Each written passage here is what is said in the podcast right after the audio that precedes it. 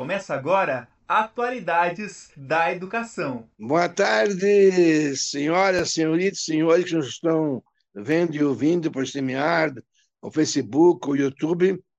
Tenho a honra aqui de estar aqui de novo com o professor André Roberto Guerra, o professor Luiz Fernando Lopes também, para continuar o texto, continuar a entrevista sobre as, o tema da semana passada. Só que hoje é como, como avaliar um texto a partir escrito por ChatGPT ou, ou outra coisa, conforme quiser. Então, em primeiro lugar, dou a palavra ao professor André Guerra para começar. Olá, sejam todos e todas muito bem-vindos, muito bem-vindas. Olá, professor Alvino Moser, professor Luiz Fernando, meus amigos de bancada. É, nós estamos falando já há algum tempo sobre essas ferramentas de inteligência artificial que são capazes de se mostrar, de certa forma, inteligentes, né? Pois são capazes de conversar, são capazes de redigir textos em até certo nível, porém, a gente também sabe que nem tudo são bons ventos, né? Nem tudo são benefícios. Existem também os pormenores negativos, né? Os malefícios do uso inadequado. É, bom, na aula passada, ou desculpe, na nossa entrevista, na nossa mesa redonda passada, a gente até falou que existem ferramentas, mas a gente não conversou sobre essa ética, sobre essa postura adequada de uso correto da ferramenta. Então, antes de debater, eu quero dar boa tarde para o professor Luiz Fernando, pedir para ele também já dar as boas-vindas aí para a gente iniciar o nosso debate, que hoje vai ser quente. Obrigado, professor André, professor Alvino Moser, sempre é um prazer conversar com vocês. Boa tarde também, um cordial boa tarde, né, para os nossos é, ouvintes, as pessoas que acompanham o programa, seja ao vivo ou que vão nos ouvir ou assistir é, depois. Eu acho que o professor André tocou no ponto central dessa, desse diálogo, né, que é a questão da ética.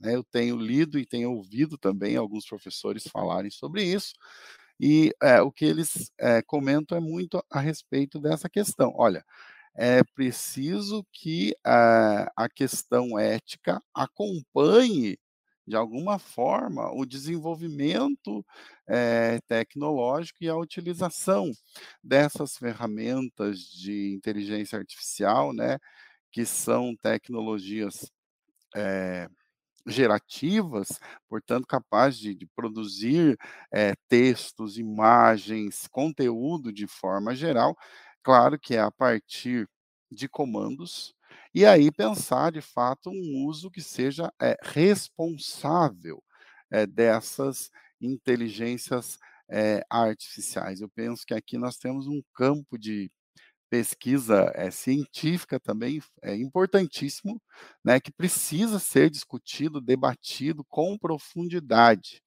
né, até que ponto é, isso pode ser usado, como pode ser usado. Que vai ser usado, é, não há dúvida, já está sendo usado, né? Que agora a questão é esse como utilizar e ah, os exemplos que são dados, geralmente nos textos, que são dados nas falas aí dos professores, né? Que olha, quando surgiu o Google, também achavam que ninguém mais ia pesquisar, que ia ser tudo copiado, porque afinal era tanta informação disponível. A mesma coisa com relação à Wikipedia, né? E depois a gente foi, ver, foi vendo também as limitações e foram sendo criadas, é, criados também softwares capazes de de é, identificar os plágios, né? E não obstante a isso, muito, muita gente, como se diz, passou, né? Entregou texto, o, porque o medo é esse, olha, eu vou pegar lá desde o, de qualquer área, né? Desde código de programação, olha, professor, está aqui a coisa maravilhosa que eu fiz. Fez mesmo ou, ou deu um comando ao chat GPT para ele é, entregar para você? Então, tem um, uma questão ética aqui que é fundamental, né? Afinal de contas, é, eu vou estudar mesmo, ou eu vou só fazer de conta que estudei e vou entregar algo como sendo minha produção, sendo que não é minha produção? Né? Então, é, chama atenção para aquilo que, inclusive, nós escrevemos junto com o professor Moser no livro Ética, Estética e Educação. A ética, é, né, podemos discutir diferenças de ética, moral, etc., mas a ética, moral, ela é uma autoimposição. Né?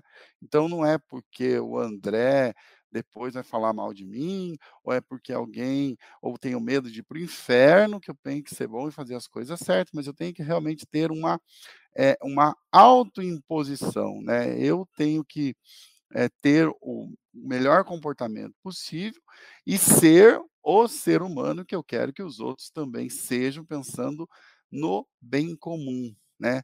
É, para além, é um pouco kantiano isso, mas para além disso também é um pouco a ética do, do Han Jonas, né, que nos coloca o compromisso com o futuro, o compromisso também com quem ainda não nasceu, né, sejam pessoas e, e, a, e o próprio planeta, né, como tem que ser a vida humana para que ela possa realmente ser chamada de é, humano, né, o ser humano, junto nesse contexto de integração cada vez maior é, das tecnologias, principalmente as digitais, e nós estamos, né, aí o André deve dominar melhor que eu, mas estamos aí nesse, nesse primeiro momento, né, da inteligência artificial, que é uma inteligência artificial restrita. Depois a gente pode falar de uma inteligência artificial geral e ainda de uma super inteligência artificial, que eu acho que aí nós temos que discutir bastante. Então, a necessidade da ética, a necessidade dessa é, discussão mesmo, que não pode ser uma discussão superficial é, e muito menos restrita, né? Tem que ser ampliada mesmo, porque é, não é só nosso contexto, é o contexto da humanidade, né? De uma forma universal. Diga lá, Moser. Microfone, professor, para que nós possamos ouvi-lo.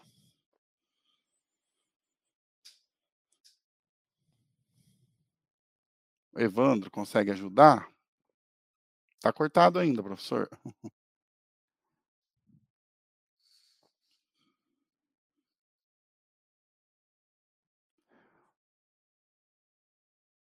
André, se você quiser comentando enquanto o professor vai Ajustando. O microfone ali? É, eu, eu, eu, eu digo assim, não só a gente lembrar do Flusser, né? Mas a gente também tem aqui, professor Luiz Fernando, um, um novo reconstruir, onde estão sendo os novos códigos de ética computacional criados.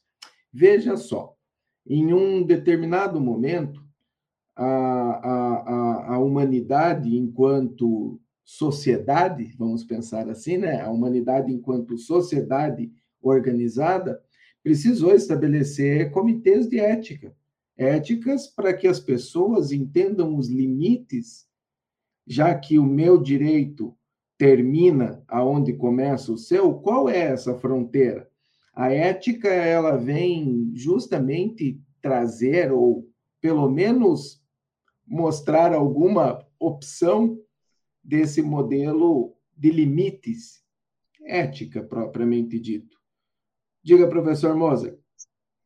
Em 1999, antes ainda de aparecer a, a ChatGTP ou outras plataformas, Sim. eu tive, eu dava aula numa faculdade aqui em Curitiba e um aluno me apresentou uma cópia uma bula de um remédio como trabalho. Quer dizer, e outros sequer copiavam tudo no, no Google, reproduziam o Google, né? Eu, e conversando outro dia com o meu geriatra, uns dias, uns, um mês atrás, mais ou menos, ele me falou que agora professores com chat GTP deveriam fazer os trabalhos na frente do professor. Escrever sem consultar o computador ou consultar e ver se não use essa plataforma. Porque como é que eu vou saber se o texto é dele ou não é dele? Certo? Esse é o grande problema. também da, da educação à distância. Nós tínhamos também, antes de 2010, nós tínhamos aquela, as avaliações dos TCC através do web, imagens, né? Nós não sabíamos se aquele que estava falando era ele ou era alguém que tinha feito o trabalho e falava por ele. Porque a gente não, não, não conhecia o aluno, não sabia quem era, podia ser o coordenador ou outra pessoa, então é, ficamos nesse escuro. Então, agora, como é que fica os textos sabendo que tudo pode ser feito por, por chat GTP? Perfeito. Eu, eu, eu, eu assumi ali o controle anteriormente, professor Luiz Fernando, e vou continuar, tá bom? Então, eu vou levando aqui a nossa, a nossa apresentação. É, eu vou fazer duas, eu vou te responder de duas formas, professor Alvino Moser. Eu vou responder de uma forma ampla. Primeiro, eu vou falar para você sobre um caso, ok? Eu vou falar sobre só um caso que aconteceu, onde um professor universitário usou o, o, o chat GPT a seu favor em sala de aula com excelente aceitação entre os alunos.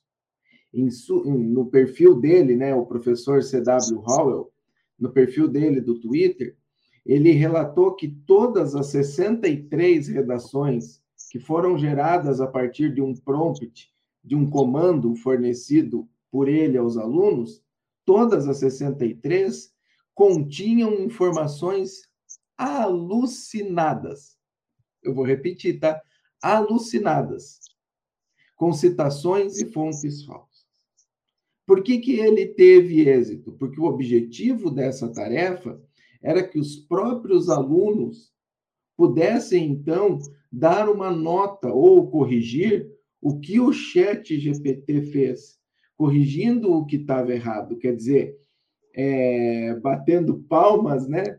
Que legal, né? A inteligência artificial despertando a nossa inteligência humana. É isso aí que a gente é, visualiza, professor Alvino Moser, hoje, no cenário atual. Eu estou falando de um caso de um professor na Universidade de Dake, nos Estados Unidos. É um, um único caso, é um único exemplo de uso. Mas veja só, hoje, se você fizer uma pesquisa simples no próprio chat GPT, ele vai te responder sobre quais ferramentas existem para que nós possamos, nós, público em geral, tá? Qualquer um. Essas não são ferramentas pagas. Enquanto o chat GPT da OpenAI precisa ser pago, ou você precisa usar de ferramentas como o próprio navegador da Microsoft, que acessa gratuitamente, né, um ou outro, mas vamos lá, você está pagando, essas ferramentas citadas, elas são links que permitem que o texto seja analisado pela própria inteligência artificial. Mas por quê, professor Alvino Moza? Lembra que nós falamos há pouco que o medo era que as citações bibliográficas deixassem de existir com o surgimento do Google, que virasse tudo um grande Ctrl-C, Ctrl-V, copiar e colar? E o que aconteceu? Nós, estudantes, professores, né? nós da comunidade acadêmica, buscamos a construção de ferramentas como o Copy Spider, só um exemplo, que nos permitiam é, vasculhar a rede em busca de trabalhos semelhantes ao que estava sendo apresentado, para saber se a gente tinha problema de plágio. Hoje, o próprio Chat GPT e as ferramentas de inteligência artificial permitem que os próprios textos sejam vasculhados, né? sejam pesquisados, sejam vasculhados em busca de traços que denunciam que esse texto foi criado por inteligência artificial. São tantas as ferramentas que a gente precisa fazer um, um link de, é, de, de escolha de qual ferramenta vai usar, de tantas opções que tem. Eu, num, numa, numa pesquisa rápida que eu fiz entre os meus materiais, eu encontrei um link onde são oferecidas 20 dessas ferramentas auxiliares que nos permitem, ou pelo menos que investigam, se o texto foi copiado de uma ferramenta generativa ou não. Um outro detalhe muito importante que todos os ouvintes precisam ter atenção é que todas, eu vou repetir, tá?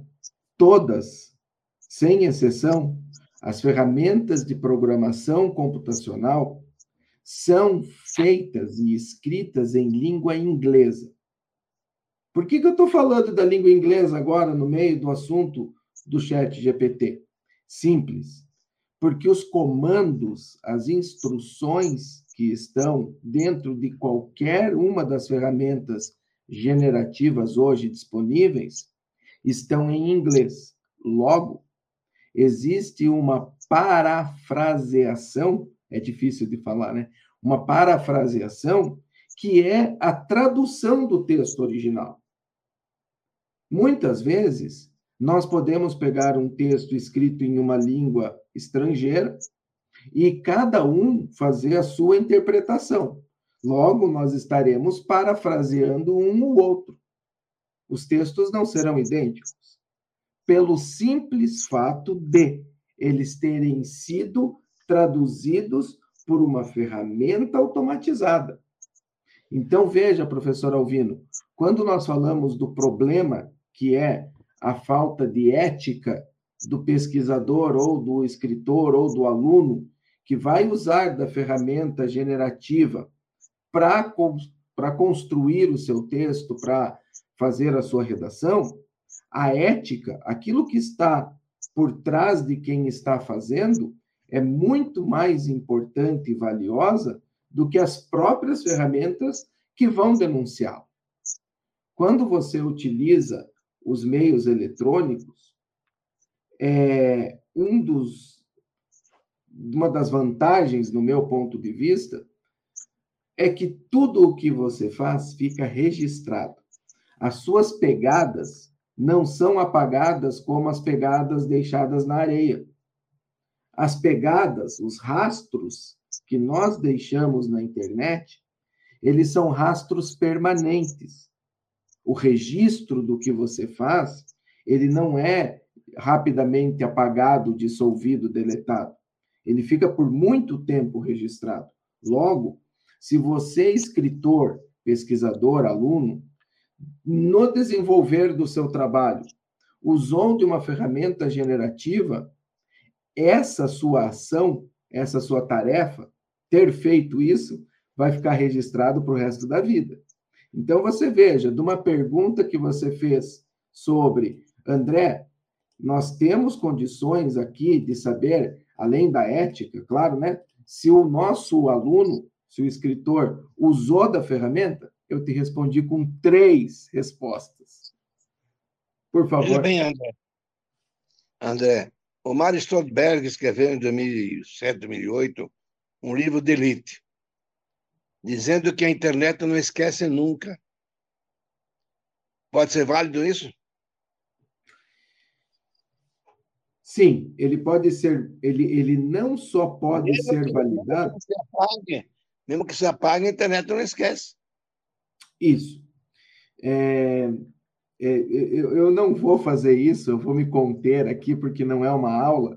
Eu não vou ficar mostrando equipamentos para vocês, eu prometo. Mas todo mundo, todas as pessoas do mundo, né, todo o mundo que conecta a internet, ele conecta algum dispositivo, seja um celular, um computador, um tablet, ele conecta o seu dispositivo físico a uma rede física, a um roteador, a um modem, que ele pode ser tanto com acesso cabeado, né, acesso com fio, quanto sem fio.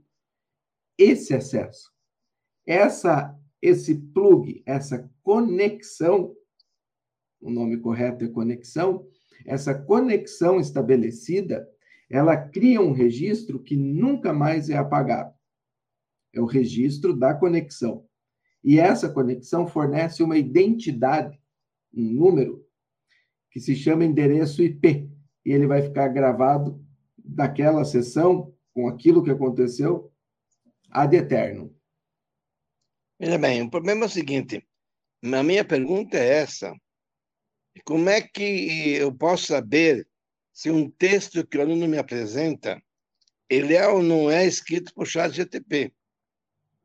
Esse é, o grande problema. Você disse que existe um link de 20 20 ferramentas para poder verificar isso. Então, eu gostaria de saber qual é esse link, você deixasse aí depois escrito para nós, né?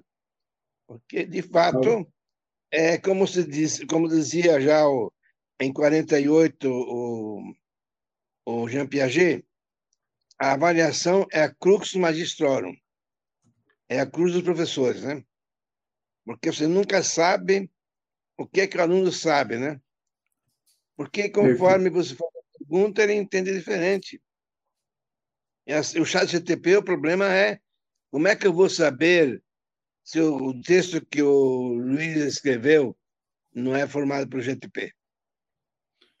Bom, vamos lá então. Professor Luiz Fernando, quer assumir? Quer que eu fale? Posso comentar um pouco e eu já passo para vocês. É, você até já disponibilizou aqui, mas se a gente, por exemplo, se a gente perguntar para o chat GPT mesmo, ou para o Google, ele vai lá, Text Classifier, eu acho que tem, né, entre outros, mas são ferramentas que você pode colar o texto lá para para identificar ou mesmo subir o PDF, né, para para ele analisar se aquele texto ele tem rastros né, de, de inteligência artificial.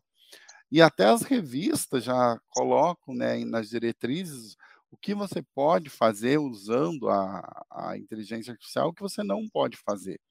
Né? Por exemplo, é, para ajudar a pensar o título, é para ajudar a pensar um título que seja acadêmico, seja atrativo, né? Eu, eu, penso que é uma das coisas que, se comenta muito, ou quando tem aquele branco, né? A cadeia não, puxa, não tem uma ideia, não vem uma ideia. Eu posso pedir ali, olha, estou escrevendo sobre ética na pesquisa com inteligência artificial, poderia me dar ideia de dois parágrafos? Agora a questão é, você tem que ter o trabalho de edição e o teu trabalho é de dominar o conteúdo para não acontecer isso que o André já falou, que é de informação errada, citação errada, que às vezes a informação pode estar certa, mas a citação está errada, ou a citação pode estar certa, mas a informação está equivocada.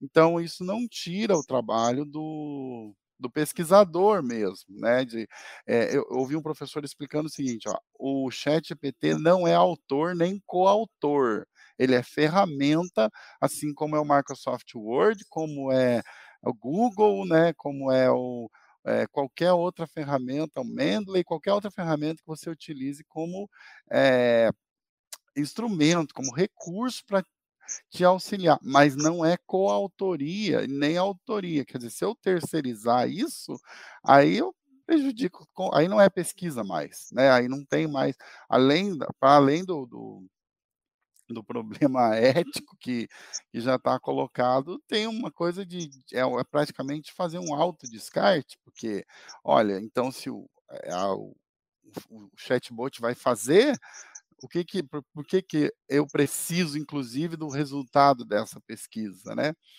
E aí, claro, a gente podia lembrar depois, falar aqui da, das leis da, da robótica, porque eu penso que é, muita coisa que estava na ficção lá do Asimov, agora não vai ser ficção mais, agora já era, agora nós temos que lidar com isso no, no dia a dia mesmo, né? No, no... Imagine-se, eh, eu acho que ainda é, é, ficção, mas será mesmo nós vamos chegar numa, numa inteligência, numa super inteligência artificial que tem algum nível de consciência? Porque daí se tiver consciência é possível falar é possível falar em responsabilidade. Aí, se o, a, o, lá a inteligência artificial assume o controle, é o ser humano gosta de dinheiro, né? Só que ele consegue entrar em qualquer sistema, controlar qualquer sistema, e aí nós ficamos sem nenhum recurso. claro, eu estou falando de ficção, mas veja o grande problema ético que nós temos aqui, né? Diante desse avanço. Talvez por isso que muitas lideranças ali falaram: ah, vamos é, segurar um pouco essas pesquisas. Diga lá, professor Moser. Por, por exemplo, quando um médico estava examinando um doente, ele pode usar alguma coisa pelo chat GTP? mas de qualquer maneira, é, a, a, a, resposta, a solução, é o médico que dá. Porque o, o chat GTP não está vendo o doente. Se eu quero escrever minha autobiografia, o chat GTP, só se tiver algumas coisas sobre mim, pode responder. Mas se não tiver escrito, como é que ele vai saber? As minhas memórias, é, espaço que estou escrevendo. Se bem que estou muito, muito devagar, né? Porque com 89 anos de idade, nove meses, o problema é meio complicado, né? Bom, então, professor Alvino, eu vou completar a fala do professor Luiz Fernando da seguinte forma: veja só. É, na aula, na, na reunião anterior, no nosso encontro anterior, nós falamos a respeito disso, mas é, eu posso ser mais pontual e apresentar um exemplo de uso. É, quando a, a, recente eu estive fazendo um, um, um estágio doutoral internacional, é, eu passei por outros países. E ao passar por outros países, você encontra outras culturas, outras línguas, e muitas vezes, por mais que você saiba falar espanhol e inglês, muitas vezes, por questão de sotaque ou velocidade que a pessoa fala, ou mesmo por usar gírias, o que foi dito você não compreende perfeitamente. Então, naquele instante, você usa de um tradutor digital para que ele lhe auxilie e lhe dê uma ideia, uma possível tradução. Mas quem faz a interpretação, veja o que eu quero falar. Quem faz a interpretação é o interlocutor. Veja, é, professor Luiz Fernando citou, você está redigindo lá um texto de mil páginas. Poxa, quando chega na quinquacentésima página, você já começa a ter lapsos, você começa a repetir texto que já foi escrito, você, como ser humano falível, você começa a cometer erros. O próprio editor de texto vai te avisando: ó, oh, é, essa palavra está errada, essa vírgula aí não está no lugar certo, esse provérbio, esse advérbio, ele, ele consegue te auxiliar a escrever corretamente. Se você, na tua redação, está escrevendo sobre algo, mesmo que seja do teu cotidiano ou algo novo, você pode sim, ao mesmo tempo, chamar a ferramenta e pedir para ela um auxílio. Por exemplo, Baseado no texto a seguir, põe um parágrafo, redija ou aprimore a redação de um título empolgante para esse, para esse parágrafo, para esse texto. A ferramenta vai fazer e vai caber a você, escritor, avaliar o que ela falou e falar: poxa, que bacana! Eu posso usar parte dessa frase. Poxa, que bacana, faltou esse verbo, é claro, é só escrever isso. Ou o contrário, você pode falar, meu Deus, que burro que é esse computador, eu sei fazer ainda melhor do que ele. Cabe, quando nós falamos de ética, a, a, a consciência, né? o adjetivo que a gente usa é a consciência. Cabe o respeito de quem está fazendo com quem está do outro lado. O respeito do escritor para com o leitor. Muitas vezes nós, professores, e isso nem precisava ser dito, mas muitas vezes nós, professores, nos vemos encurralados em respostas em que os alunos, como o professor Moser acabou de falar, copiam uma bula de remédio para colocar um texto, quantos outros casos que nós já tivemos de aluno que escreve uma frase no meio da resposta, do tipo, vamos ver se o professor realmente leu esse trabalho. E nós, mesmo com o nosso cotidiano inteiro de tarefas, nós sabemos da nossa responsabilidade e nós lemos os trabalhos. nós imprimimos, nós anotamos, nós buscamos respostas daquilo que foi dito. Nós temos uma consciência coletiva. Nós temos um código de ética profissional que nos é repassado desde a nossa formação para que nós sigamos esse código de ética. Agora, como o professor Luiz falou agora há pouquinho, quando nós falamos de 2001, Odisseia no Espaço, nós temos um possível cenário, né? um possível cenário de ficção científica do que seriam as leis de Asimov. E as leis de Asimov, entre elas, a principal, no meu ponto de vista, diz que o computador, eles chamam de computador, mas vamos pensar assim, né, o coletivo, que as máquinas jamais poderão escrever qualquer tipo de código que prejudique os seus feitores, que somos nós, seres humanos. Então, assim, a lei número um das leis de Asimov é que a máquina não vai poder fazer. E número dois, né, que é o problema, né, ela não pode também se destruir. ela também não pode fazer algo que a destrua e nem destruir o outro. Então, esse esse esse e a terceira é, lei? E a terceira lei é que eles devem fazer algo que ele é, a, o código ele precisa ser algo a ser sempre retroalimentado. Ou seja, é, se você tem um Windows 3, ele e, e mudar para o Windows 95, você tem que ser capaz de usar tudo que tinha no Windows 3 mais os recursos do Windows 95.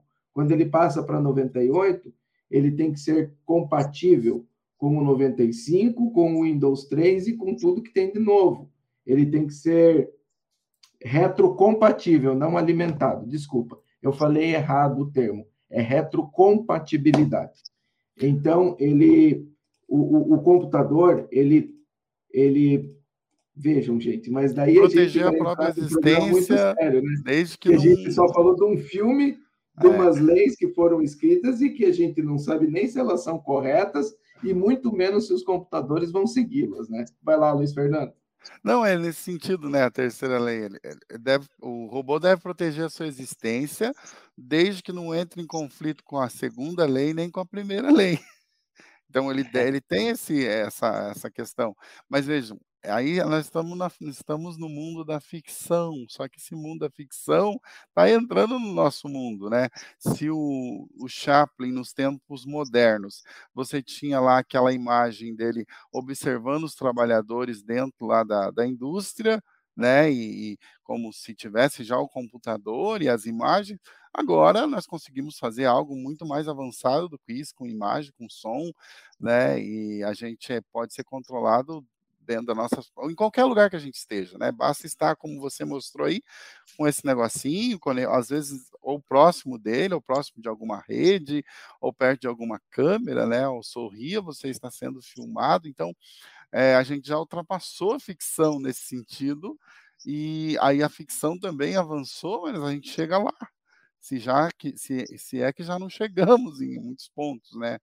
E por isso que essas leis são suficientes, são necessárias outras leis, quem vai estabelecê-las, né? Ou daqui a pouco nós vamos acreditar que, olha, é melhor deixar que a IA é, desenvolva porque ela vai ser neutra. Como assim ela vai ser neutra? Né? Mas foi criado por ser humano. Então, será que realmente tem essa neutralidade né, com relação às tecnologias, os códigos é, gerados? Então, a, a, a, é, a, ficção foi longe ali, mas foi longe em algo que nós praticamente vamos, vamos vivenciar. Quer dizer, agora eu posso gerar uma IA, colocar tudo que o Platão lá escreveu, e aí eu transformo isso num, num holograma e converso com o Platão. Né? Vai lá, professor Música. Como, como dizia meu professor orientador, a ficção é a antecâmara da ciência. Agora, só para dizer o seguinte, que nós temos apenas quatro minutos, dois por cada um, para terminar, porque nós, uh, o tempo é, é, é, bem escasso, né? Então, André, dois minutos para suas ideias básicas. O resumo do que você nos... esse, esse nosso encontro, Atualidades da Educação, ele precisa ser remodelado para que ele tenha pelo menos duas horas, porque eu tenho muito mais para falar ainda, meu Deus do céu, a gente nem entrou no assunto para, praticamente, né, professor Alvino? É. Mas é tão bom quando nós temos mentes brilhantes ao nosso lado, debatendo sobre assuntos tão relevantes quanto esse, pois eu, enquanto aluno do doutorado, eu, eu tive a oportunidade de ser aluno do professor Moser, não tive a oportunidade de ser aluno do professor Luiz Fernando, mas acompanho todas a, a, as aulas, os trabalhos dele realizados, e a gente consegue, nesse momento, fazer um paralelo ao que nós temos de formação acadêmica, o que a Uninter nos oferece como formação acadêmica, com o que nós estamos vendo de disruptura tecnológica. Vejam só, nós estamos falando aqui para né, inúmeras pessoas aí é, é, é, espalhadas por todos os lugares sobre algo que está acontecendo. Entre essas pessoas estão os futuros tomadores de decisão. E dependendo o que nós, enquanto educadores, viermos a falar, essa nossa fala pode se tornar uma verdade absoluta, seguida por outras pessoas. Um dos objetivos da educação, segundo Paulo Freire. Então, nós, educadores, temos uma responsabilidade nesse espaço de acalentar, né? A, a, acalentar, aquecer o debate e mostrar que, gente, olha, o negócio é sim perigoso, pois nós já tivemos exemplos na ficção científica que nos mostraram cenários extremamente catastróficos. O que nós fazemos nos laboratórios dos nossos cursos de engenharia, professor, é também fazer essas simulações. Aquilo que a ficção científica fez no cinema foi uma simulação do que pode acontecer de errado. Muito obrigado pelo espaço. Agora é contigo, professor Moza. Luiz Fernando, um minuto, um meio, rapidinho. Só agradecer, né? Agradecer a oportunidade também de conversar com vocês. É sempre é muito aprendizado, muita reflexão, e eu espero também que para quem vai assistir, para quem já assistiu, que essas reflexões possam é, contribuir para esse diálogo, né, para nós chegarmos a essa é, verdade que seja uma verdade é, compartilhada a respeito dessas temáticas que são atuais, que estão aí batendo na nossa porta e que nós precisamos de fato é, discuti-las, né, porque cada vez mais elas vão integrar o nosso dia a dia, os desafios que nós temos que enfrentar. Né? Não dá para fazer de conta que a vida pode ser vivido agora à margem disso, não tem mais como, né? Nós estamos nesse mar aí e a gente pode naufragar nele se nós não aprendermos a navegar nele. Muito obrigado. Veja bem, a lástima é a seguinte, que nós somos formados no passado e tentamos falar para alunos que estão no futuro nosso. Então, é um grande problema para o adolescente. É aquilo que diz o o Gaston Bachelard, já em 1934, na, naquele livro dele sobre o conhecimento científico, que ele fala a respeito de que nós não, não, não podemos deixar de esquecer, temos que esquecer da alma, alma professoral. O que foi, o que foi bem atrás, até cinco, seis anos atrás, não será bom amanhã. Obrigado para todo mundo que nos ouviu, ao André, ao Luiz Fernando, aprendi muito com vocês e a todos quanto nos ouvirem, ouvirem ou estiverem lendo uh, a síntese dessa aula. Obrigado a todos. André. Obrigado a todos que mandaram mensagens ali. A gente não teve tempo né, de, de, de poder responder as pessoas que estão interagindo conosco, mas assim, Silene Ferreira, Marcos, Márcio Oliveira, muito obrigado a todos que nos prestigiam e nos assistem, né? E até tentam interagir conosco. Mas devido à restrição de tempo, a gente não consegue nem falar o que tinha preparado para falar, né? Quer dizer, muito obrigado a todos por esse espaço e provavelmente daqui a alguns dias, num próximo encontro. Obrigado a todos, obrigado, professor Luiz Fernando, professor Moser e todos os ouvintes e espectadores. Obrigado, gente.